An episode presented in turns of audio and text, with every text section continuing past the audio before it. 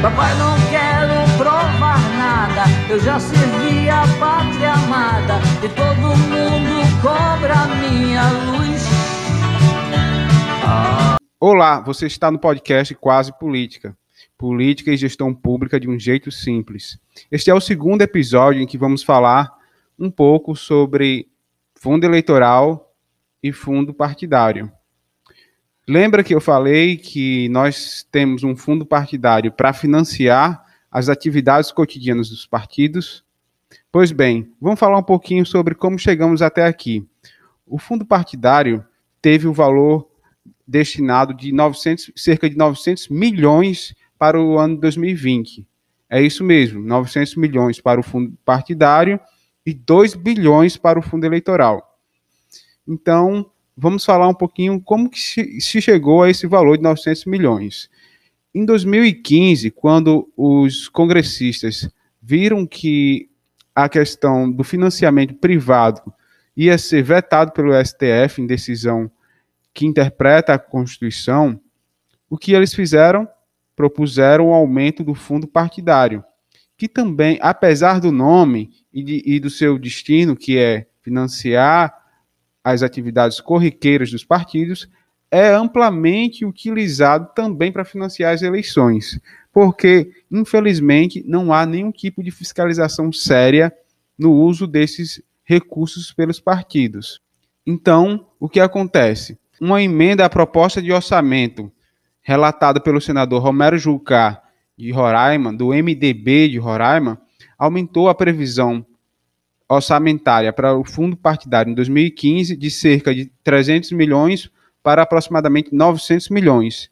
Desde então, nós tivemos um gasto em 2014 de 365 milhões, que subiu para, para 2019 ao valor de 827 milhões efetivamente gastos. Esse valor de fundo partidário ele é objeto de uma grande disputa entre os líderes, tendo em vista que, como tem pouca fiscalização, eles fazem o que bem querem. Um exemplo disso, da importância desse, desse fundo partidário e como ele continua sendo disputado pelas nossas elites políticas, quando o então deputado Roberto Jefferson foi preso na Lava Jato, ele, ele não perdeu totalmente seu poder. Foi preso, mas continuou com influência no Partido Trabalhista Brasileiro e hoje é o presidente do partido. Veja, uma pessoa que foi condenada, condenada por corrupção devido à Lava Jato, voltou para o cenário político e hoje é presidente de um partido. Mas por que uma pessoa como com essa índole retornou para o cenário político? Porque o fundo partidário é um grande negócio. Cresceu significativamente de 2014 para 2015 e hoje constitui um fundo de aproximadamente 900 milhões de reais. Agora, vamos falar um pouquinho do fundo eleitoral. O fundo eleitoral em 2020 será de 2 bilhões de reais e 20% desse total será dividido entre dois partidos, o Partido dos Trabalhadores e o Partido Social Liberal. Ambos os partidos vão abocanhar aproximadamente 200 milhões de reais para gastar nessa, no, nas eleições de 2020. 2 bilhões de reais para gastar nas eleições de 2020 e 400 milhões apenas para dois partidos. E qual é o grande problema disso, de gastar tanto em eleições? Porque não, não basta essa situação ser bastante concentradora de poder, tendo em vista que quando, chega, quando esses, esse dinheiro chega às mãos dos partidos, não há nenhum tipo de critério de renda, critério de vulnerabilidade social, ou até mesmo de gênero, no sentido de promover mais recursos para as candidaturas de, de mulheres ou de, de gays, nem também critério de raça, porque, infelizmente, alguns partidos, a nossa política ainda é predominantemente branca e masculina.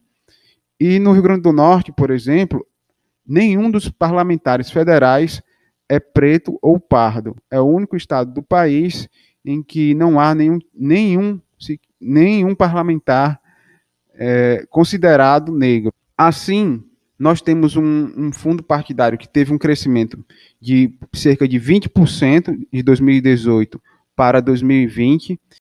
E aí? O que fazer com tanto dinheiro sendo aplicado para financiamento público de campanhas eleitorais e das atividades diárias dos partidos, é, tendo ainda tanta escassez de recursos para temas prioritários, problemas prioritários, como saúde, educação e segurança. Algumas pessoas defendem o fim do fundo eleitoral, outras defendem o fim dos partidos políticos e até mesmo do fundo partidário. Essas teses são totalmente contrárias à democracia. Mas sobre isso, com mais detalhes, nós vamos tratar no próximo episódio. É isso aí, galera. Este foi mais um episódio do podcast Quase Política. Aqui você vai encontrar conteúdo sobre temas de política e gestão pública de um jeito simples. No próximo episódio, vamos falar de propostas sobre como melhorar o uso dos fundos eleitoral e partidário, e assim promover a participação popular.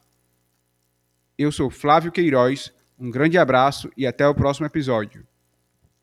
Quem quiser que fique aqui e trava a história com vocês. Entra pra história. Samba grande.